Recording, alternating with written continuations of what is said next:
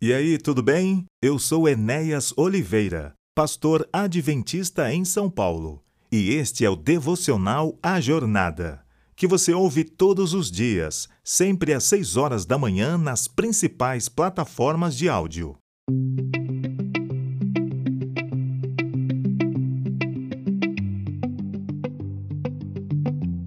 Ele, porém, respondeu: Senhor, deixa ainda este ano, até que eu escave ao redor dela e lhe ponha adubo.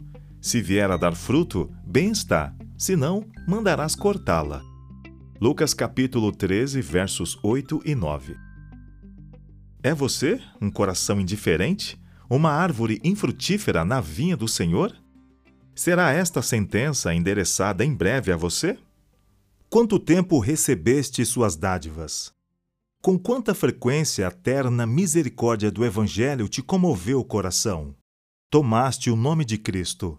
Exteriormente és membro da igreja que é seu corpo. Contudo, estás consciente de nenhuma ligação viva com um grande coração de amor.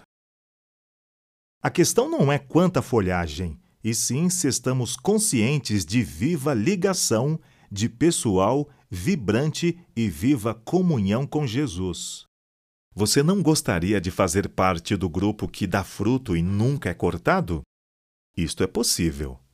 Podemos mostrar-nos sensíveis à misericórdia de Deus, aceitando e recebendo cada dia seu dom, que é Cristo.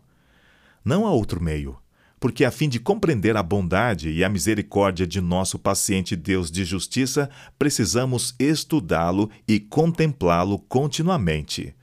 Podemos ouvir falar de seu amor do púlpito, mas isto só ocorre uma vez por semana, ou talvez com menos frequência ainda. Para arrepender-nos diariamente, precisamos meditar cada dia sobre a bondade de Deus para com a nossa vida e compreendê-la. Escute uma coisa mesmo que fugiste de Deus porque interpretaste mal o seu caráter, se agora estás cansado de correr, mas com receio de que ele não te aceitarás de volta, ouve seu afável convite. Vinde a mim todos que estáis cansados e sobrecarregados, e eu vos aliviarei. Mateus capítulo 11, verso 28. Descubra o que significa prostrar-se diante da cruz e manter comunhão com teu Salvador, Senhor e amigo. Deus, em sua grande misericórdia, não te cortou. Não te contempla friamente. Não se volta com indiferença. Não te abandona à destruição. Olhando a ti, clama, como clamou há tanto tempo atrás, referindo-se a Israel. Como te deixaria, ó Efraim? como te entregaria, ó Israel? Ao reconhecermos que Ele nos aceita assim como estamos, e ao contemplarmos diariamente seu amor e misericórdia, o fruto surge espontaneamente.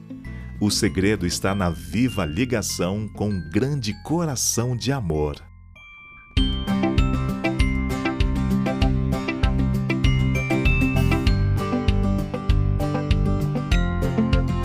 Devocional Diário A Jornada, do podcast Enéas Oliveira. Siga-nos nas principais plataformas de áudio.